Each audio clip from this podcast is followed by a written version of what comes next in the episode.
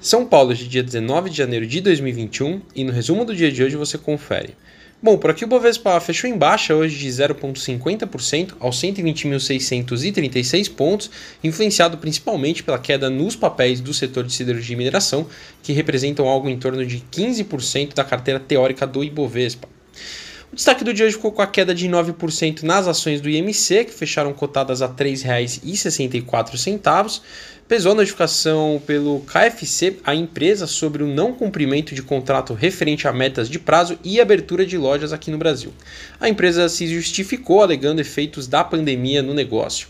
A IMC é a master franqueada do KFC aqui no nosso país.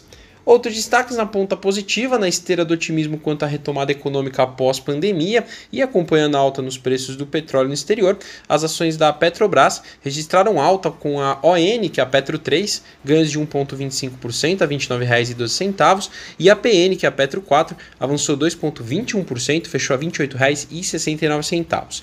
A Petro Rio fechou com alta hoje de 0,91% a R$ 73,50. A empresa aprovou hoje seu follow-on com uma oferta primária de aproximadamente 29 milhões de novas ações.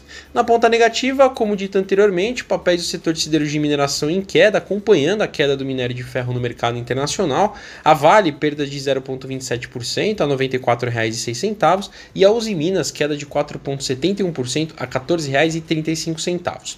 A Cirela em queda hoje de 1,02% a R$ 28,26, depois de passar parte da sessão no positivo, com os investidores reagindo a números prévios do quarto TRI, que mostraram um aumento de 34% em vendas contratadas. Indo para o exterior, as ações asiáticas fecharam mistas, tendo realizações de lucros na China e otimismo quanto a uma retomada no Japão. O índice Nikkei alta de 1,39% e na China o Xangai Composto teve queda de 0,83%.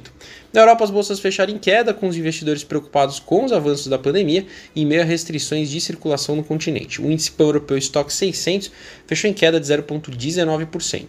Por fim, as bolsas americanas fecharam em alta, com expectativas positivas quanto ao pacote de estímulos fiscais à economia do país. Dow Jones alta de 0,38%, a Nasdaq avançou 1,53% e o S&P 500 ganhou de 0,81%. Bom, eu sou o Fábio Capone do BB Investimentos. Diariamente estaremos aqui no Investimento em Foco, trazendo um resumo do dia do mercado para você. Até a próxima!